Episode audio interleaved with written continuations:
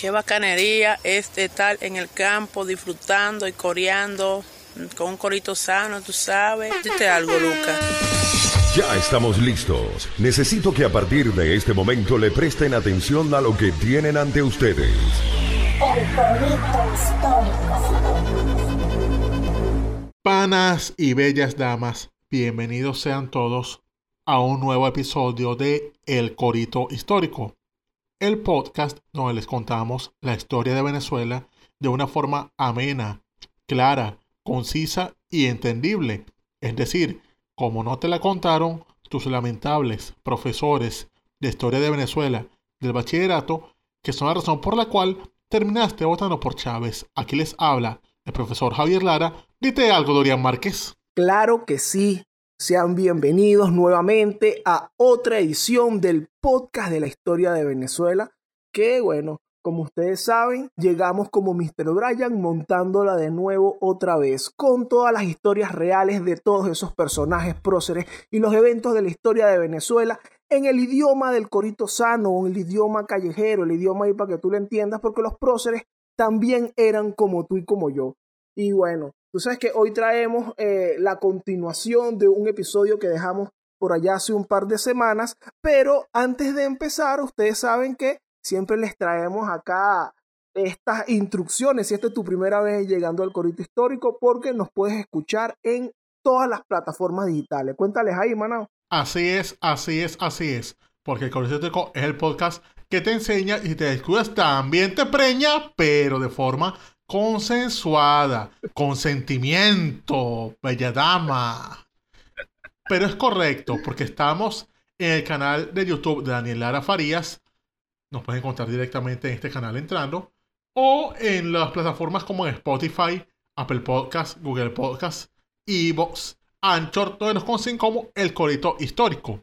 Igualmente estamos en nuestra propia página web www.elcoritohistórico.com donde se pueden descargar los episodios directamente a sus equipos gracias a la página que nos montó nuestro querido amigo Manuel Durán. Se entran a la página, descargan el episodio rápidamente y así, si no tienen internet o una conexión muy estable, pueden vacilarnos sin ningún inconveniente. Háblales tú, enviado.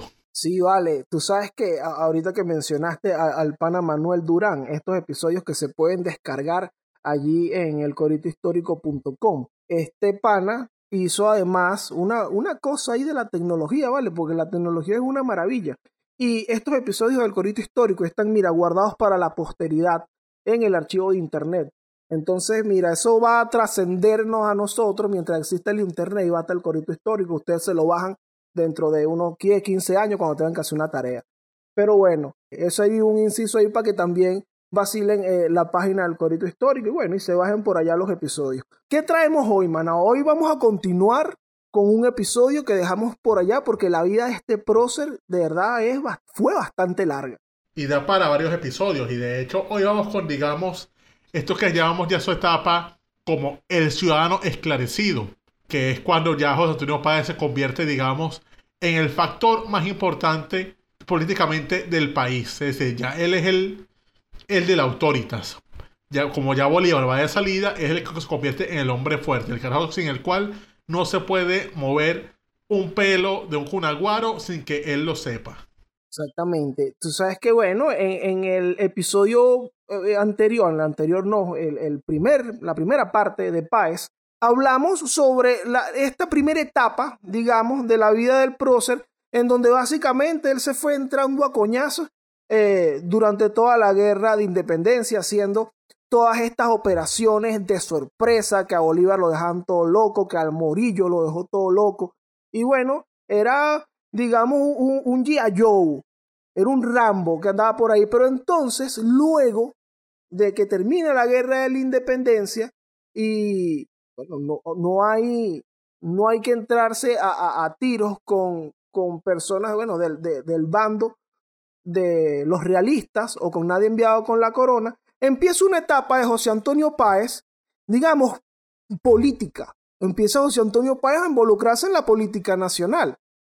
Entonces, bueno, eso es lo que vamos a revisar hoy. Todos esos pasos que dio Páez, que bueno, se convirtió en el primer presidente de Venezuela y todas estas cosas. Vamos a ver qué pasó aquí, entonces, en esta etapa de su vida. aquí empieza con que ya Páez, después de lo que fue la toma de Puerto Cabello, él le queda muy poco porque como ya se derrotaron a los realistas, solo quedaba uno que otro loquito por ahí que se alzaba de vez en cuando, tipo José Rizabalo y Orobio, Cisneros, todo eso. Pasa que seguía, digamos, la lucha en el sur, que es que, bueno, estaba a de terminarse la guerra con Ayacucho, pero a su vez se sentía todavía una amenaza realista. Y por eso se convoca desde Bogotá a que se realicen un reclutamiento de hombres de cada departamento. Es decir, se mandó a que desde Bogotá, que era la capital del país, de la Gran Colombia, a que Caracas y Quito mandaran gente para que fueran soldados a seguir reforzando porque supuestamente que venía por ahí la amenaza como el coco de una nueva invasión de la Santa Alianza encabezada por España. Por esta razón, se llama a que Páez reclute gente y Páez, bueno, le tocó reclutarlos, pero digamos con su, con violencia llanera que acostumbraba él a hacer las cosas.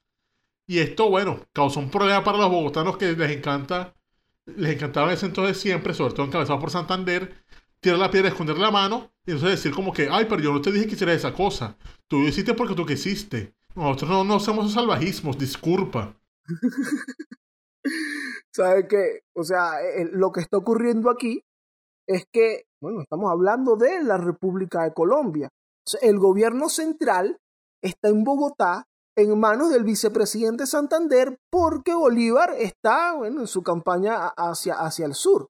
Entonces, está ocurriendo esto. Tiene, la, la, República tiene dos frentes abiertos. Acaban de expulsar a los realistas del territorio de Venezuela y es como que, epa, hermano, pero estos tipos se van a quedar con esa. Que hay que, hay que, hay que prepararse. Y bueno, está este otro frente en donde Bolívar eh, necesita también refuerzos eh, en el Perú. Incluso en 1824, Páez embarca a, unos 3.000 hombres al mando de, José Gregorio Monagas para apoyar a Bolívar. Pero al final eh, de este año es cuando se emite un decreto formal acá de reclutamiento de, por parte de Santander, por parte del gobierno central. Y bueno, y como dijo Javier ahorita, salió Páez a, hacer el reclutamiento. Pero ¿qué pasa? El primero es a finales del año 24, 1824. Nadie acude al llamado, nadie va. Entonces, el 6 de enero, Páez repite, pero eh, ordena a los batallones Anzuategui y Apure a, mira, todo el que esté en la calle se lo lleva, una redada. Le dijeron a todo el mundo, carro sin placa no anda, y se los llevaban. Exactamente, el carro sin placa no anda, se lo llevaban para el convento de San Francisco, a todo el que, a todo el que encontraban en la calle. Entonces, ¿qué pasó con esto? Que el día siguiente, quien fuera el intendente de Caracas para ese momento, llamado Juan Escalona, general Juan Escalona, y la municipalidad de Caracas, por otra parte, se quejan. Juan Escalona se queja ante el Ejecutivo Central allá en Bogotá y la municipalidad de Caracas ante el Congreso. Y bueno, aquí meten a Paz en un peo. Ah, claro, porque dicen que no, que vamos a acusarte con Bogotá, que estás haciendo abuso de poder. Y entonces pasaba que Santander, como siempre, que le tenía ganas desde aquella vez en la cual lo jodió en el llano, se quiso desquitar con él. Pero también pasaba otra cosita en Bogotá, que es que en Bogotá, digamos que habían ocurrido ciertos, episodios de antivenezolanismo, es decir, estaban ahí encendidos como si fuesen la... ¿Cómo que se llama la alcaldesa loca esa de Bogotá? Bueno, no me importa. El psicópata... tenía ese momento psicópata bogotano en el cual en este caso se expresó en un caso conocido como el fusilamiento de Leonardo Infante. ¿Quién es Leonardo Infante? Bueno, un, coronel venezolano que particularmente era negro, del llano, el cual terminó en Bogotá y era, digamos, un poco mala conducta. Si tenía la manera de irse a beber a, los bares y cuando le, le llevaban la cuenta sacaba la pistola o la espada y se ponía como que venga a cobrar pues. Y tenía esas malas mañas. Pero pasó que el tiempo se había involucrado un asesinato, se terminó alguien muerto en una de sus aventuras y al tipo lo agarran y lo meten preso. Se le va a enjuiciar y resulta que el caso llega a la Corte Suprema de Justicia de allá, la Alta Corte de Justicia, queda presidida por Miguel Peña, otro venezolano. Y Miguel Peña presidía la Corte y él decía, ok, sí, merece castigo, pero hay que darle prisión. Pero la mayoría de los que estaban en esa corte opinaron lo contrario. Dijeron que había que darle pena de muerte. Miguel Peña, que al parecer era un buen estudiante de Derecho, decía que no le correspondía según los artículos de las leyes. Pero aquí surgió otra vez lo de siempre con los bogotanos, que son expertos en hacer leyes para que les convengan a ellos. Y bueno, hicieron que el pobre de Infante, bueno, no pobre, era un bandido, pero lo llevaron al fusilamiento y esto fue un momento en el cual fusilaron a ese hombre y mientras Santander y su combo decían que no, fue un acto de justicia, que no se debe permitir estas cosas, los venezolanos en Bogotá quedaron como que, ya va, pero ¿qué es esto? Y Miguel Peña, ante esto, renunció al cargo y se fue a Valencia, a Venezuela. Y el tipo llega a Valencia, se entera de lo que le está pasando con Páez, y entonces él creó ahí como un movimiento con sus amigos valencianos, llamando a que se desconociera ese llamado de, de, Bogotá a que Páez fuese enjuiciado, se le llamó a que fuese, que no, no, que el país bola eso, que son de cosas sin importancia, Páez. Sí. No, no les parece a esa gente que eso, esos carajos no sirven para nada, chicos. Es más, eso, eso es menos que una cosa sin importancia, eso es una cosiata. Tú sabes que la, que la tensión también con este asunto de Miguel Peña, si no me equivoco, cuando él viene de Colombia, de Bogotá, a, a Valencia, entiendo que le dan una suma de dinero y después lo acusan de que ese dinero no llegó, que ese dinero llegó completo. Entonces también ahí le suma otra más, que viene Miguel que viene como que, mira, estos tipos allá hacen unas cosas rarísimas ahí con la ley, ahí fusilaron a uno, ahora me están acusando de ladrón. También de este, sí, de este otro asunto. Qué bola. Está, esto, esto, mira, estos bogotanos se están pasando, dice, dice Miguel Peña. Entonces, ¿qué pasa? Eh, a Páez, con estas quejas que, que, bueno, que se levantaron, se le comienza a seguir un proceso. Y entonces ahí empiezan en el, en el, bueno, en ese mismo año, en el año 26, 1826, se empieza a mover eso en el Congreso, empiezan allí unos eh, diputados, no, mira, este tipo hay que pegarle su acusación, que venga a rendir cuentas y todo esto. A Santander, por otra parte, de, eh, eh, en este caso, era Escalona quien denunciaba por ese lado. Bueno, le pedían informes, mira, respóndeme por lo que hizo Páez. Entonces, ¿en qué deriva todo esto? En que a Páez lo destituyen de su cargo porque él era comandante general de, de, los ejércitos en Caracas y Apure. A él lo destituyen del cargo para que haya rendir cuenta. Pero entonces llega Peña y le dice, no vayas para esa vaina porque es lo que te vas a, a, meter en una jaula. Lo que te quiere joder exactamente. Y tú sabes que Santa eh, Páez también aquí le ocurre algo que le ocurre a muchos eh, próceres de la independencia, que es que descubren que Santander es burde pajugo. Ah, no, pero eso es una constante en la historia de, de, la, de, de Colombia y Venezuela. Sí, vale, todos tienen como una historia ahí con, con Santander. Y en este caso, ¿qué pasa? Él está en, Páez está en comunicación con Santander, se envían cartas y también con Bolívar. Por un lado, él le, dice a, él le está diciendo a Bolívar, epa, Bolívar, claro, aquí la vaina está jodida, eh, ¿sabes qué? Tú tienes que venir para acá y ayudarnos a arreglar esta vaina porque tú eres el tipo, tú eres el, el papaupa aquí. Entonces, Ven para que lo veas mejor, de cerca. Eso. Diste algo, Bolívar. Tal cual. Entonces, por otro lado, él se está carteando con Santander y le dice a San, eh, y Santander le dice a él, mira, no, hermanazo, tranquilo. Yo, yo, yo sé que tú eres inocente. De yo creer que tú eres culpable, hubiese sido el primero en ponerme en tu contra. Traiga documentos para que, para que pruebe su inocencia, traiga todos los documentos que pueda y no se preocupe por abogados que aquí tendrá todos los medios para defenderse.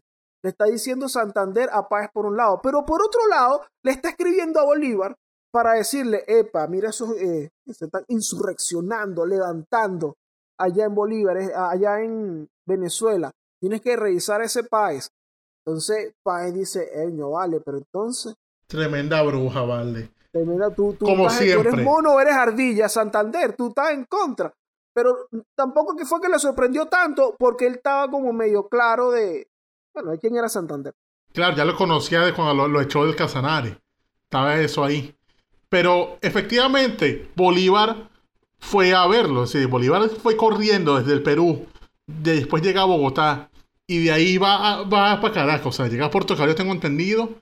Y para 1827 se va y habla con Paz directamente. Claro. Pero tú sabes que, que bueno, antes de esto, cuando... Porque ¿qué pasa? Páez está allí, a él lo están removiendo del cargo. Incluso en el cargo de él ponen a Juan Escalona, al que lo estaba denunciando. Sapeando. Precisamente. Entonces Páez dice como que, bueno, chamo, y entonces esta gente de verdad me quiere echar una vaina. Y aquí instigado por Miguel Peña, Y también es interesante porque él en sus memorias, él cuenta este, este acontecimiento cuando a él lo llaman para que tome el poder, porque el relato es que se prende una protesta en contra de que hayan destituido a Páez. Mira, no, Páez es el hombre y esto, entonces no puede ser. Entonces Páez cuenta que hubo un levantamiento de una tropa ahí en Valencia y bueno, y de unos ilustres allí que se, unos nobles, eh, ¿sabes? Los, los, mantuanos de Valencia se reunieron para discutir cómo podían hacer para mantener a Páez en el poder y entonces estos tipos se levantaron, lo fueron a buscar a su casa y lo llevaron en hombros a la municipalidad de Valencia y bueno, él no pudo hacer más que tomar el poder. Ay, él no se va a hacer rogar, claro que sí.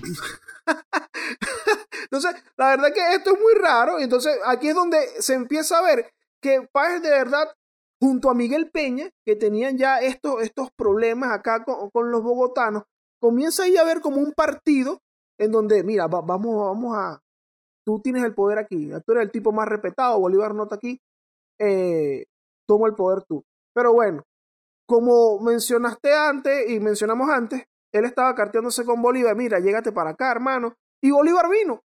Sí. Que por ahí lo contamos una vez, que ellos terminan, bueno, Bolívar primero vino, vino y lanzó un indulto para todos los que estuvieron metidos en ese movimiento, una amnistía general. Mira, todos perdonados, aquí se lo pego. Incluso ratificó a Páez en el mando y que no vale, tú mismo te ascendiste, está bien, manténgase en el poder, usted es el jefe. Y aquí, bueno, ellos hacen su corito sano y todo. Está la anécdota de cuando se encuentran en el cerro Naguanagua, que se quedan amarrados barriga con barriga por el cinturón ahí de la espada. Ay, Sí, se abrazan y dicen, esto es un buen presagio, general. Ay, papá. Y bueno, eh, luego entran a Caracas, el 10 de enero, entran a Caracas juntos. Y bueno, ahí vacilan 10 de enero de 1827. Y que bueno, también es la última vez que, que, Bolívar estaría en Caracas, sí. que Bolívar estaría en Caracas. Pero entonces, bueno, eso fue la cosiata. Ahí inició la cosiata cuando él, según lo llevan en hombros a la municipalidad. Y se le da un punto y aparte cuando viene Bolívar a tratar de calmar las aguas. Sí, la escala, porque, o sea, Páez después se compromete a seguir los planes de Bolívar, que eran mandar gente a la convención de, que se celebraría en Ocaña en el año 1928, para de esa forma resolver los problemas que era darle al país una constitución. Y entonces, sí, Venezuela mandó representantes. De hecho, uno de los representantes fue, tengo entendido, que el hijo Miguel Peña. Pero, como sabemos, la convención de Ocaña fracasó horriblemente. Y esto llevó después a esa cosa horrible que fue la dictadura de Bolívar, después al atentado y de peor forma a que indultara a Santander. Y esto fue como lo que terminó erosionando aún más la autoridad de Bolívar, lo cual llevó también a que ya en el año 1929 volviera ese partido venezolano a, a levantarse en, en el país, que es cuando ya en, en noviembre realizan una asamblea en el convento de San Francisco y ahí los venezolanos de- deciden desconocer a Bolívar y a Bogotá en general y de, de esa forma le dan el poder absoluto a Páez. O sea, e- e- es que ya, ya la separación con estos acontecimientos anteriores, esta separación de Venezuela de la República de Colombia estaba hecha, digamos, de facto, porque Páez se levanta, Bolívar lo, lo ratifica en el poder, pero como dijimos hace rato, le dio un punto y aparte. ¿Qué pasa? La convención de Ocaña es donde se supone que vamos a ir a buscar como este entendimiento, a ver qué vamos a hacer, y no se llega a ninguna solución, y aquí en Venezuela entonces es como un problema que está flotando. Entonces ya era inevitable, porque por un lado, claro, hablamos de este, este partido de Miguel Peña y, y Páez, que están allí alentando este, esta separación, pero tampoco olvidemos que los otros departamentos de Venezuela, salvo Maracaibo, que está en manos de Urdaneta, y Oriente, que está en manos de Bermúdez en un principio, se ponen en contra. Pero el resto se empieza a pronunciar, incluso la municipalidad de Caracas, que, era la que estaba demandando y denunciando a Páez, dice como que, oye, panas, pero oye, esto está bueno, esto que está inventando Páez. esto está buenísimo porque tú sabes que yo no quiero, está dependiendo de los bogotanos. Una Caracas que además tiene siglos de que realmente, o sea, que es, digamos, con cierta autonomía. Entonces, hay un movimiento ahí, ahí, hay una burbuja que, que tiene que explotar porque hay muchos frentes que, que pujaban para que se diera esta separación que ya estaba dada, Y entonces, bueno, es cuando en el año 29 se da formalmente el asunto con esta asamblea en el convento de San Francisco. Incluso en el 24 de diciembre de 1829, Páez se comunica con Bolívar dándole cuenta y que mira, mira lo que hizo, dándole cuenta de la gracia que hizo aquí. Y que mira, hermanazo, hicimos un país. No te queda otra que aceptar. Claro. Y le dice, claro, y le dice que no se empañe en contrarias a los venezolanos, que el país entero, si se le atacaba, cubriría de, se cubriría de guerrillas y en el último caso se entregaría a España antes que continuar dependiendo de Bogotá. Esto era en el caso porque yo esperaba, verga, nos estamos separando, estos tipos pueden mandar tropas. Claro. Era un escenario. Exacto. Entonces dice como que, bueno, Bolívar, antes de que tú hagas eso, nosotros, mira, llamamos a Fernando VII, no sé, al que esté allí. Pero contigo para ningún lado más, porque ya se jodió todo.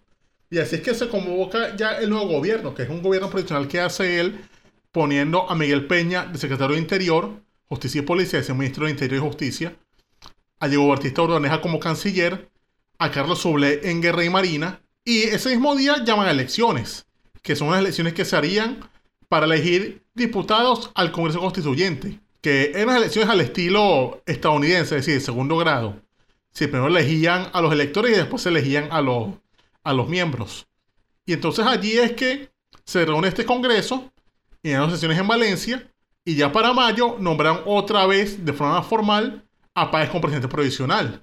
Y ya después de ahí se hace la constitución, que está el famoso Congreso Constituyente en el cual se prohíbe, ya, eh, ya para junio del año 30, se prohíbe la entrada de Bolívar al país, con un debate en el cual solamente votaron en contra de esta medida José María Vargas y José Luis Cabrera. Y esto fue, digamos, una prueba del mando de Páez, porque Páez bien pudo oponerse a, esta medida como presidente, o sea, podía tener su derecho a veto. Y bien podía hacerlo, porque al fin y al cabo Bolívar era su amigo y él no quería que esa vaina. Pero aún así Páez estaba consciente de que él tiene que respetar los poderes del Estado. Y de esa manera él no se opuso a esto porque él dijo, coño, yo voy a empezar mi, mi gobierno cagándome en, en la constitución. No puedo.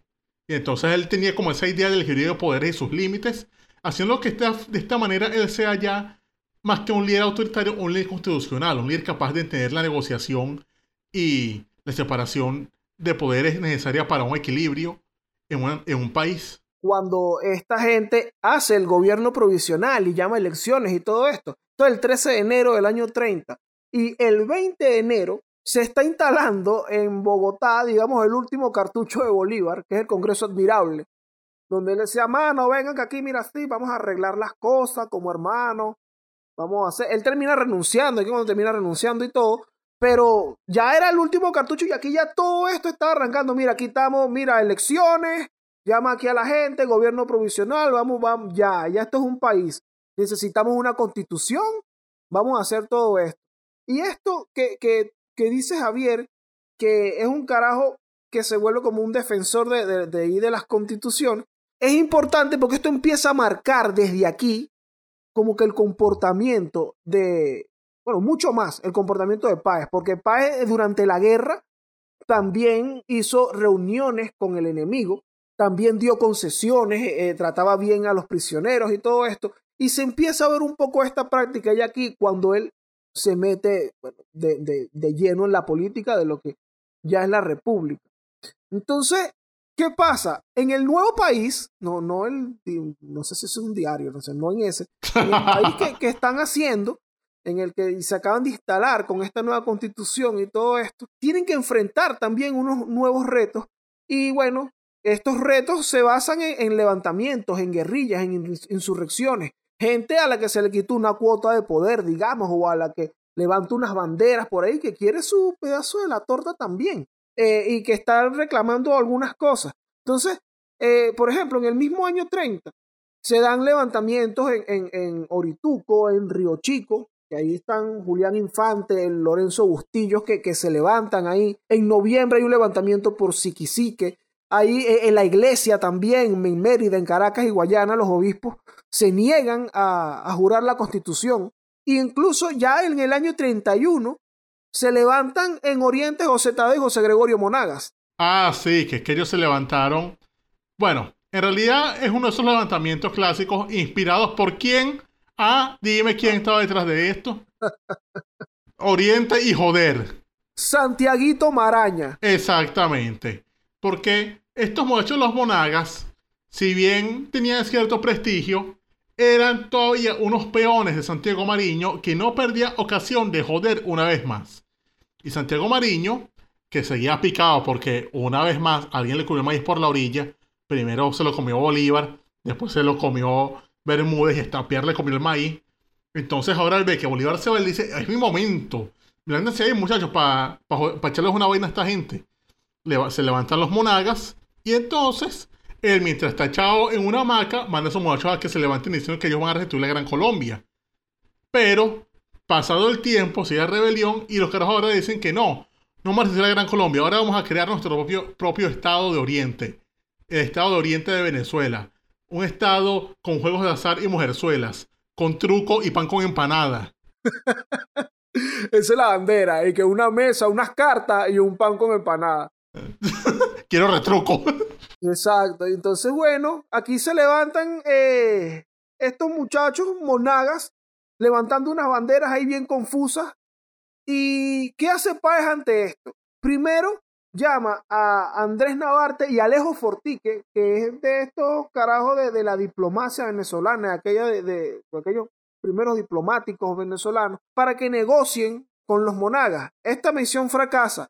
Y después agarra y manda a su nuevo ministro de Guerra y Marina, Santiago Mariño, a que negocie con ellos. Entonces, mandan a Mariño y después se dan cuenta como que ya va. Eh, tú, tú como que, mira, Santiago, tú estás, eso es, eso es una gracia tuya, la que tú estás haciendo ahí. Y bueno, terminan destituyendo a Santiago Mariño porque el tipo está, al parecer, se, estaba entendido con, con, los, con los monagas. Estaba demasiado en contra. Entonces, bueno, tiene que ir Páez arreglar el mismo supeo. Y así es cuando se reúnen el 24 de junio en Valle de la Pascua y Monaga se rinde.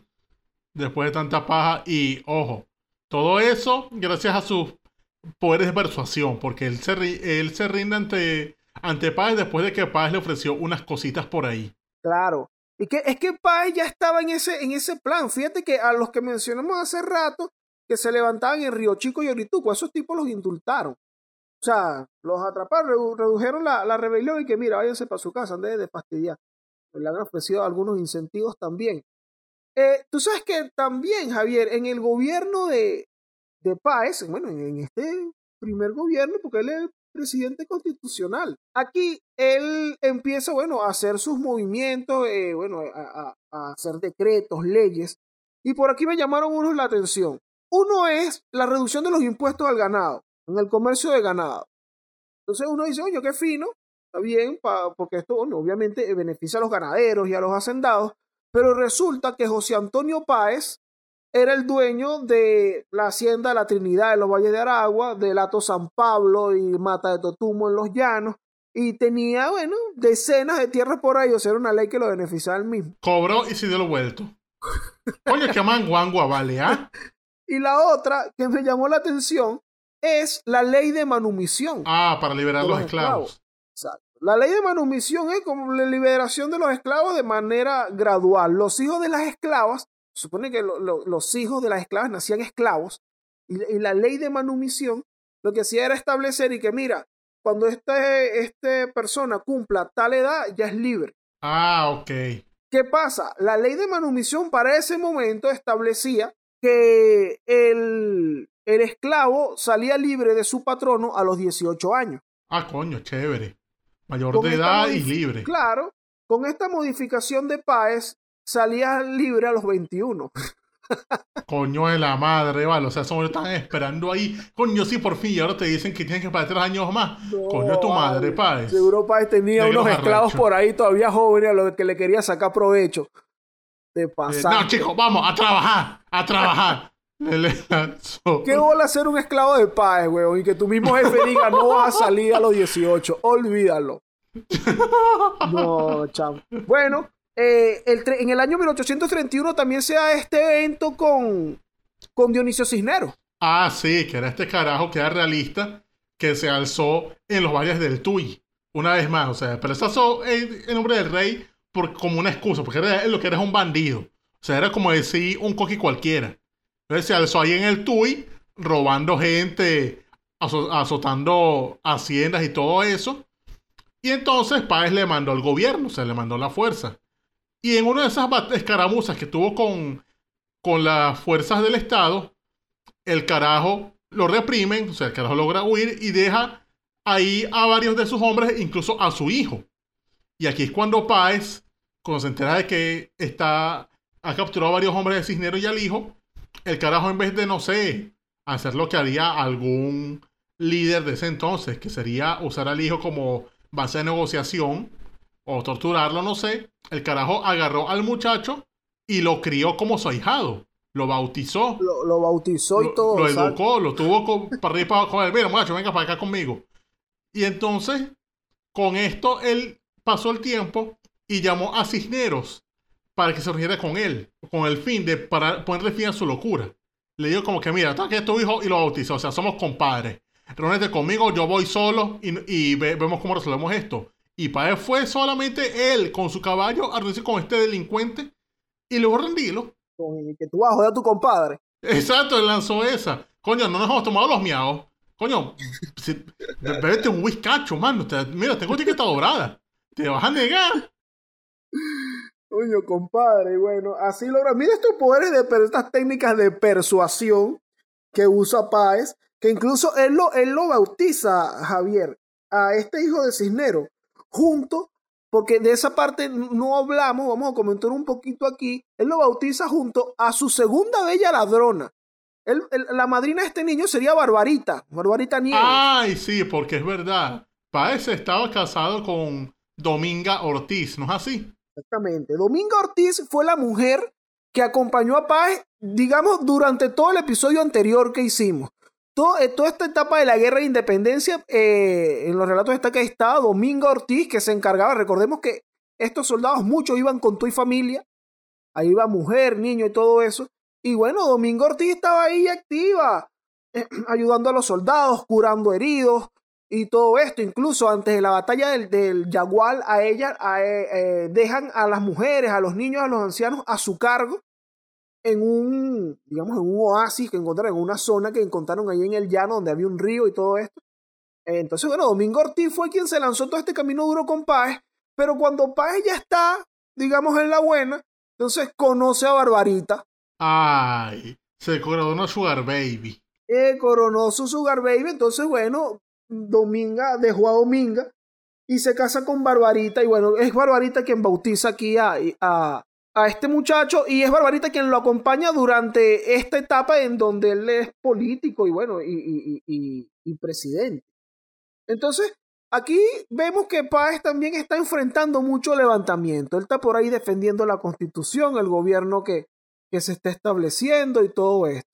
Para el año 1834 hay elecciones. Ah, claro. Y como no se podía reelegir inmediatamente, él buscó apoyar a otro candidato. Él quería a, a Sublet al mando, que era su ministro de Marina y Guerra. Pero resulta que no, no, se- no pudo ser. Y el presidente, el cargo lo ganó José María Vargas. Que ojo, no era que él no quería que Vargas fuese presidente, pero Vargas era su mismo partido. Es decir, tampoco es que fue un, ay, qué problema, ese Vargas no lo quiero. Se le quedó como que, ah, no, pero es un tipo bueno, o sea, vamos a dejarlo ahí y chill. Y entonces él dijo, bueno, yo no soy presidente, yo me puedo ir con mis vacas y mis caballos a pastear en mi hacienda. Y bueno, chill ahí. Sin embargo, como contamos ya en el episodio del presidente Vargas, sabemos que su presidencia no fue nada fácil. El hecho de que era civil, Mariño jodiendo, el otro por allá jodiendo. Esto llevó a que se alzara otra vez Mariño y un gran combo de, de militares del ejército de Bolívar y lanzaran su revolución de las reformas. Planteando lo mismo de siempre, es decir, que iban a gestionar la Gran Colombia, que esto, que el pacto, la guacharaca. La vaina era que en realidad era otro, otra oportunidad más de Mariño para seguir jodiendo. Sí, en efecto. Pero ¿Y qué hizo Páez? Ajá. Bueno, Páez agarró y dijo, coño, ¿qué están haciendo estos tipos? O sea, se están cagándose a la constitución otra vez. Yo no puedo permitir esto. Y Páez agarró, salió de su ato y fue a perseguir a esta gente. Y entonces estos pocos fracasados terminaron corriendo, huyendo y a otros hizo presos Páez. Les ganó la partida. Pero esto causó otro problema otra vez, porque otra vez pone a Vargas en el poder, pero Vargas tenía la intención de castigar a los insurgentes con todo el peso de la ley. Pero sabemos que este país es un tipo de gente conciliatorio y él planteaba de que se le diera un indulto general a esta gente. Vargas, molesto con esto, termina renunciando al cargo porque él, no, toleraba esta, esta injusticia. Se va a, eh, Vargas del cargo y vuelve al, cargo ahora Carlos Suble como presidente provisional hasta 1838. Exactamente. Y durante el gobierno, este, este gobierno provisional de Sublet, también tienen que enfrentar levantamientos porque en el llano aparece Francisco Farfán. Y bueno, lo mismo, la misma historia. Mira, no, estoy levantando acá, levantando estas banderas del rey o de la Gran Colombia. Y bueno, pero este Francisco Farfán tenía también una particularidad que al parecer era, era un tipo que levantaba gente, pues, que, y que era bastante respetado. Pero para allá fue Páez también. Llegó hasta allá, se enfrenta a Farfán, lo vence, y aquí entonces cuando recibe un par de títulos eh, por el que se le conoce. Uno muy famoso, que es el León de Payara. Ah, claro. Luego de vencer a, a Farfán, el León de Payara, aquí se ganó ya este mote. Y luego, eh, desde el gobierno, le dan como este título de ciudadano esclarecido. Ah, claro. Se lo dan por su actuación en defensa del poder civil. O sea, dicen como usted es un hombre que de verdad sabe defender la ciudadanía. Usted es más que un ciudadano, usted es un ciudadano esclarecido. Es decir, aquí tenemos, digamos, un chileno que se llama Elmer de sus dos apodos. O sea, aquí ya el creador tenía más títulos que Arbey Angulo Rivas. el padre de la patria, el rey con corona de ocho puntos, el mejor. Año, vale, que de verdad que aquí obtuvo, tuvo sus títulos tipo Arbey. Y con todo esto, no le quedó otra sino que lanzarse otra vez a la presidencia ¿Y quién se le podía oponer? Nadie. Claro, ya era él. Bueno, ya venía siendo el tipo fuerte, pero cuando nos ponemos a ver el asunto que desde que se establece o desde que se hace la separación de Venezuela de Colombia y se establecen los gobiernos provisionales y todo esto, ¿quién es la cabeza de todo este asunto es Páez. Y bueno, básicamente él está defendiendo la casita. De como que, bueno, yo hice esta casita aquí, no va a venir nadie en bochinchame esto. Y bueno, todo el que sale por ahí él sale a enfrentarlo, pero bueno, tampoco lo va a enfrentar como aplicando toda la fuerza, sino que siempre, como tú dijiste, venía a ser como un agente conciliatorio.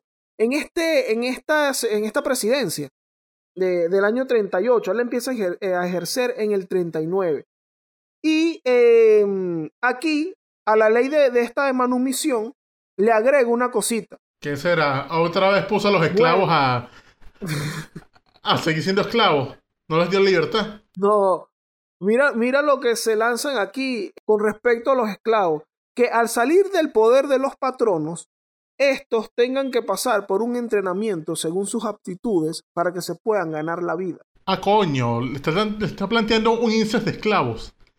Como un INSE para los el esclavos. El esclavo.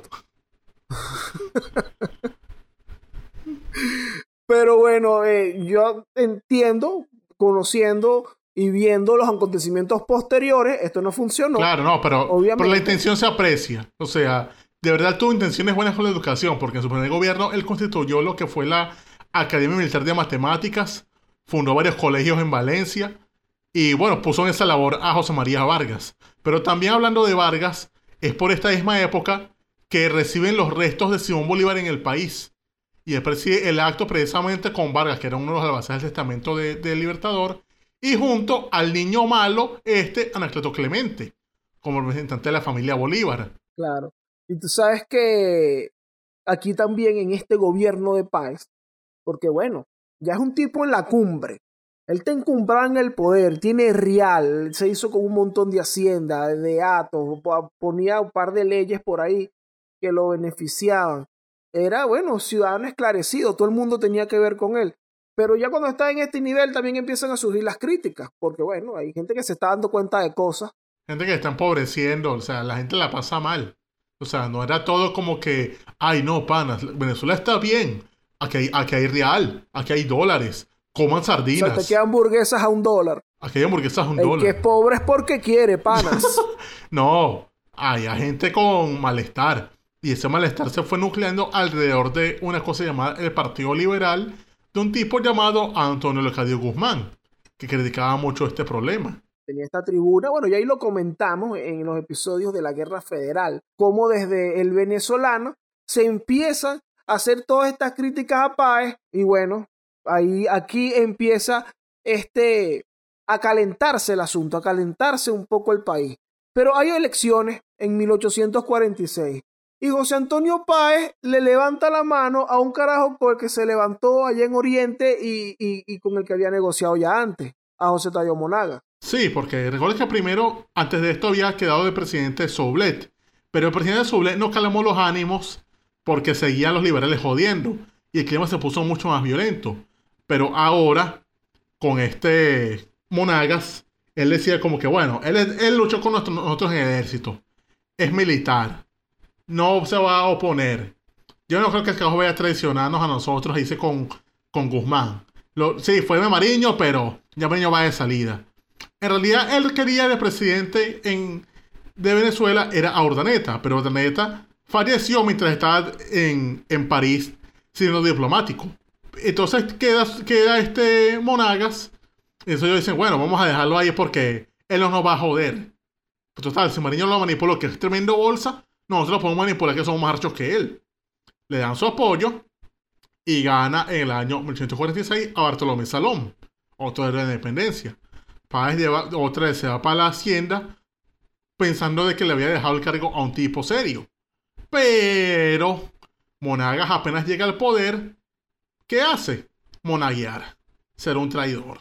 Al estilo de Mariño, se alía con los tipos que, que Páez le dijo que no se aliara se fue full con los liberales. Bueno, y pone amarillo frente al ejército. Coño, pero de verdad, qué tipo de mierda.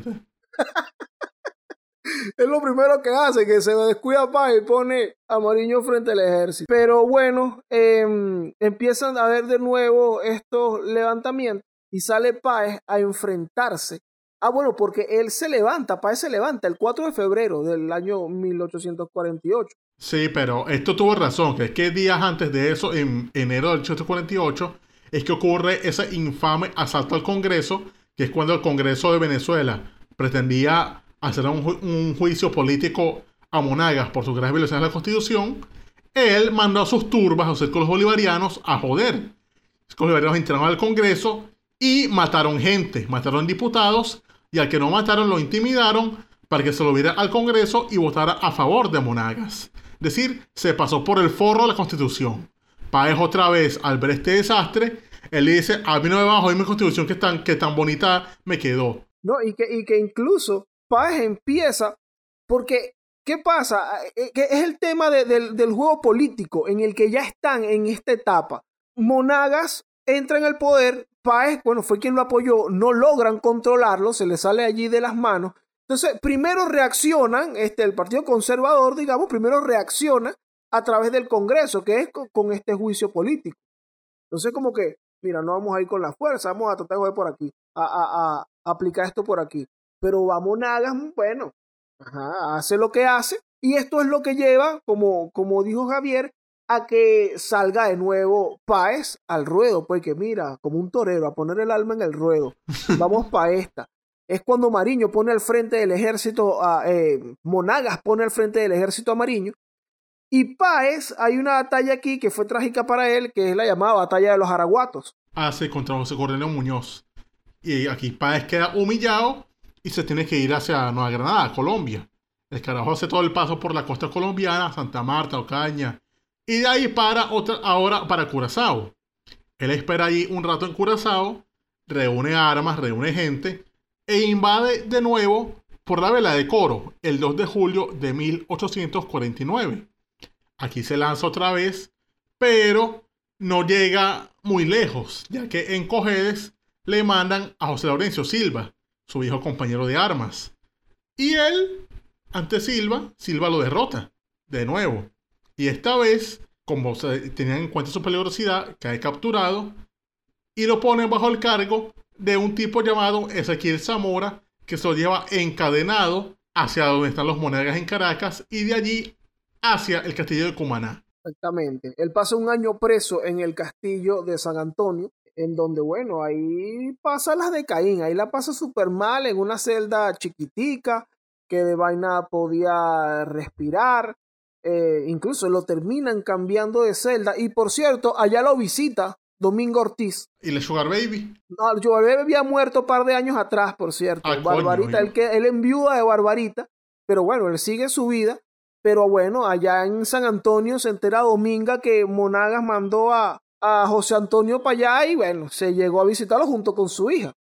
Entonces él pasa un año preso en el castillo de San Antonio y luego sale al exilio y aquí empieza como un paez Valentina Quintero. Sí, porque el tipo, para su gran sorpresa, él dijo, porque, bueno, vamos para Estados Unidos a ver, a descansar, a relajarnos.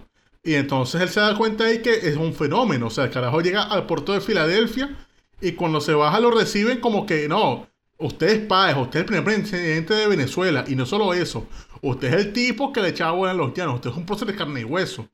Y de ahí se llevan para Nueva York y ahí fue a, fue a bailes, o sea, se hacían cosas en su honor.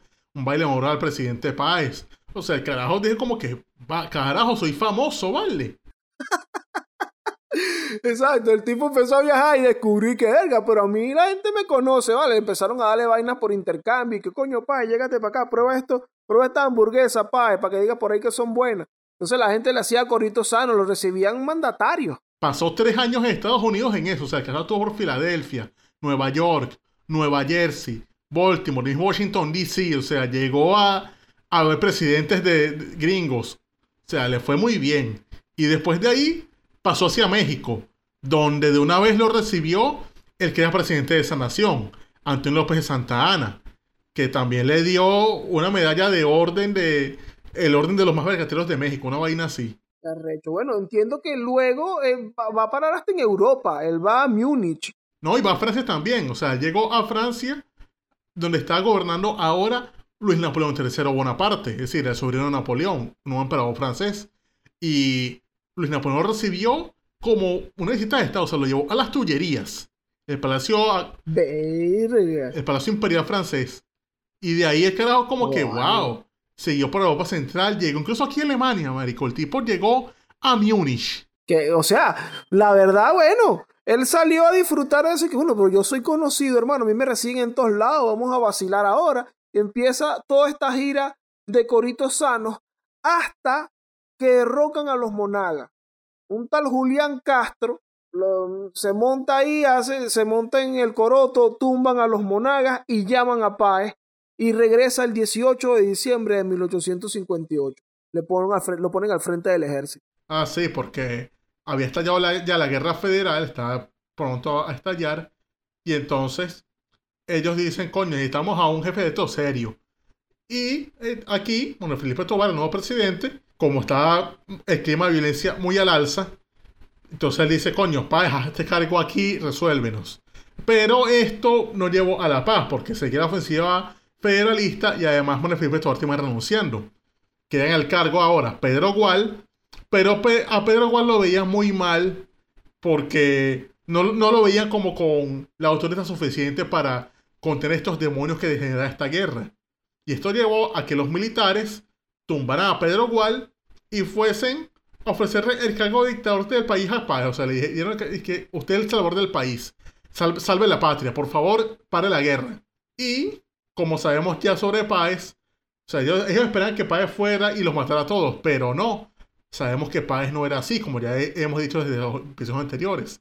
Páez fue a buscar el consenso otra vez.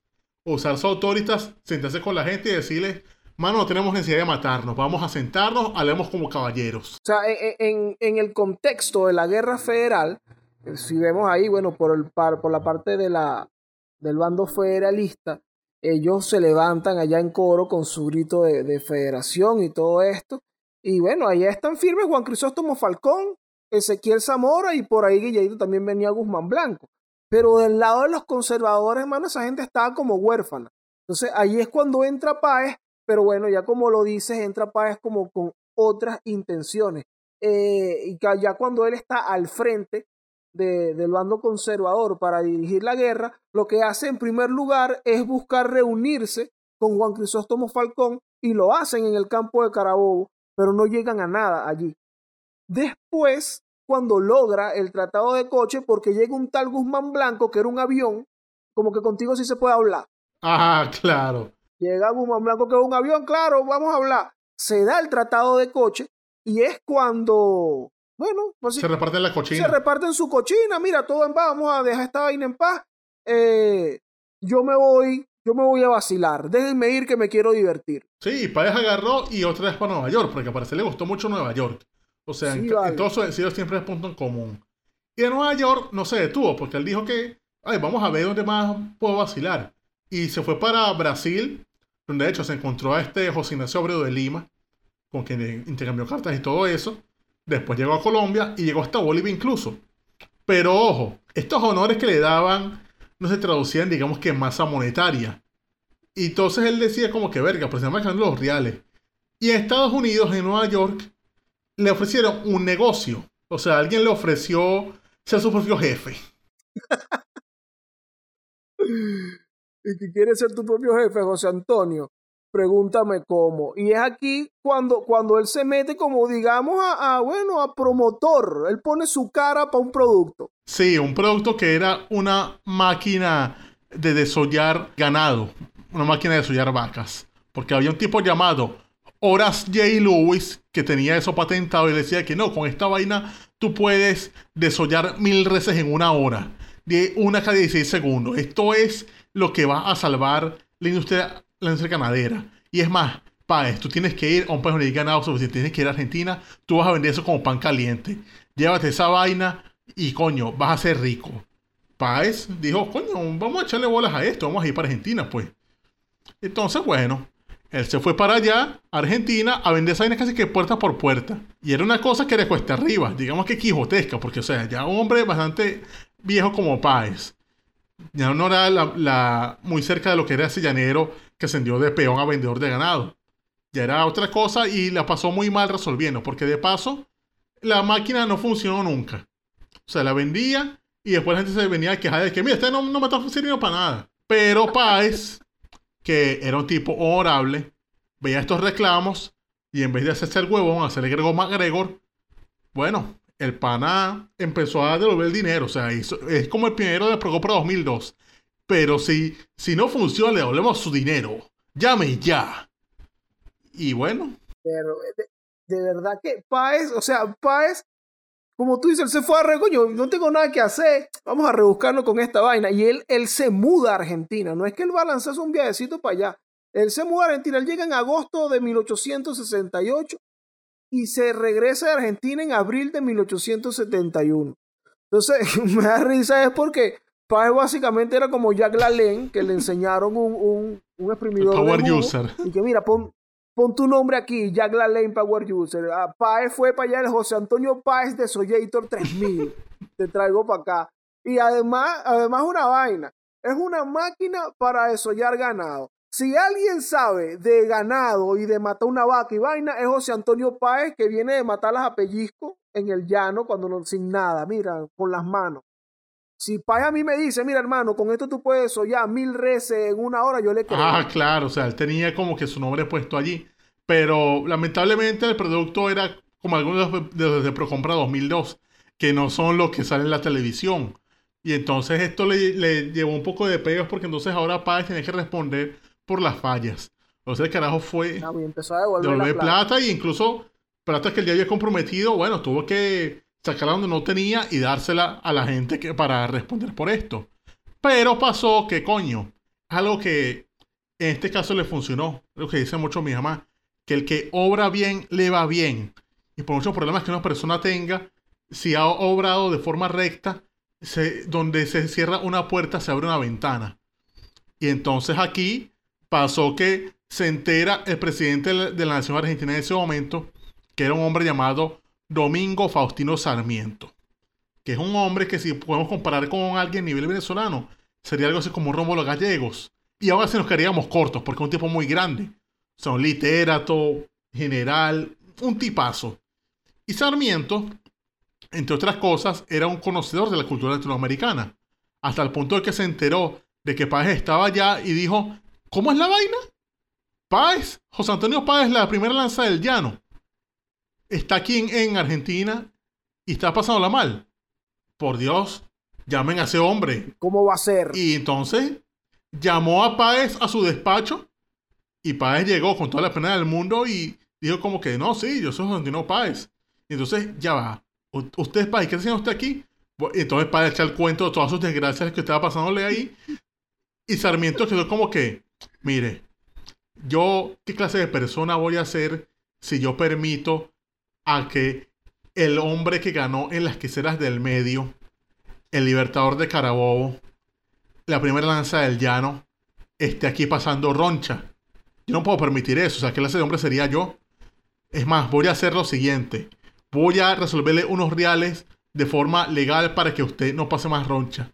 Y así Sarmiento convenció al Senado, que tampoco era tan difícil, para honrar a Páez con el cargo de brigadier de los ejércitos de la República Argentina. Es un cargo honorario, pero aún así, como era honorario, le correspondía un sueldo, porque un sueldo de general en jefe, de general de, de brigada.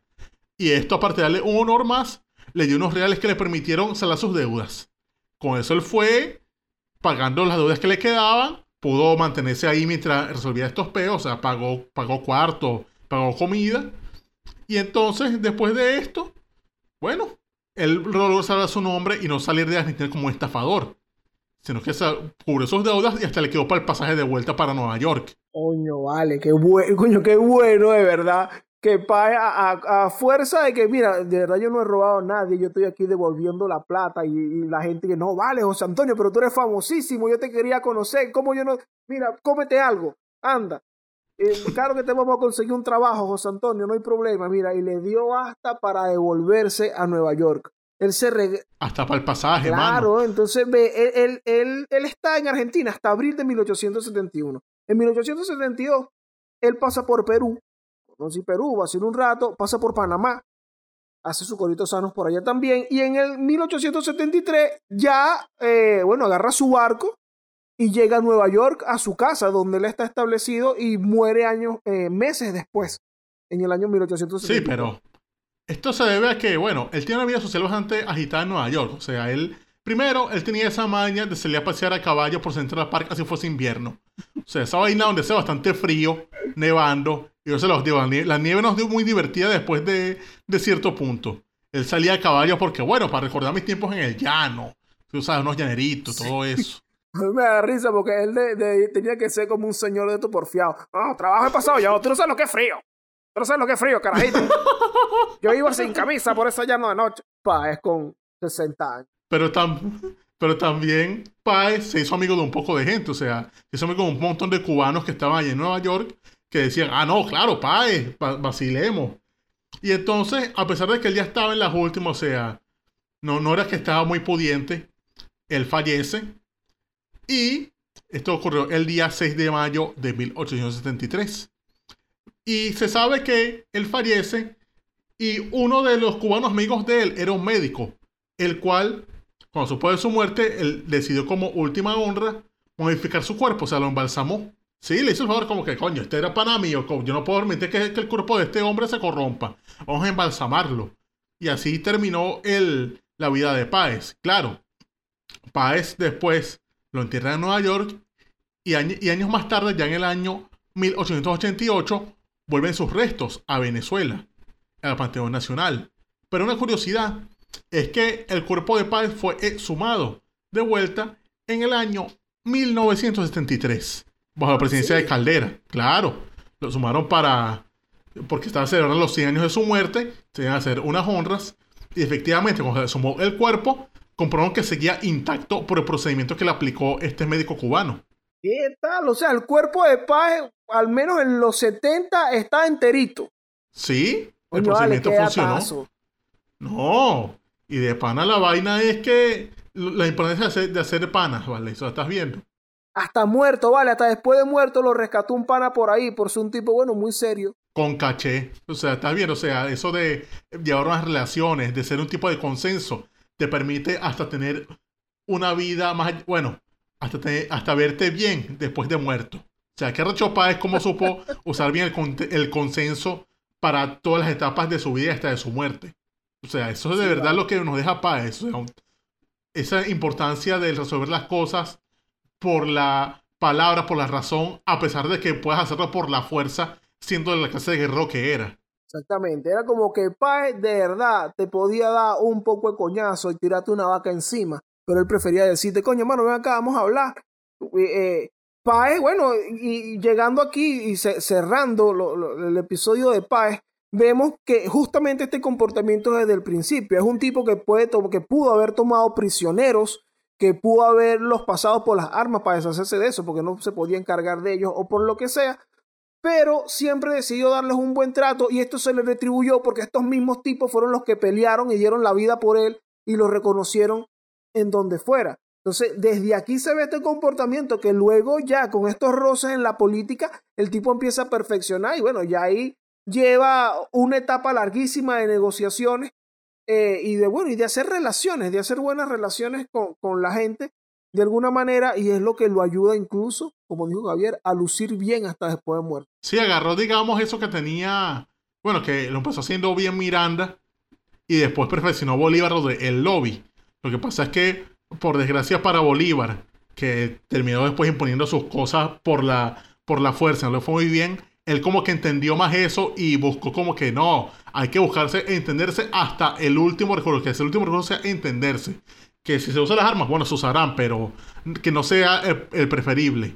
Entonces esto es lo que lo, lo llevó a, digamos, mantener esa autoridad frente a otros líderes. O sea, sin, un, sin un país que habría sido de Venezuela, una vaina donde se estarían peleando como unos perros rabiosos, Mariño y... Sí, Mariño y Monagas. Y mira, Páez estuvo allí como para evitar eso. O sea, Páez evitó que ayer somos hermanos de Mariño. Alejamos mucho a Páez, panas.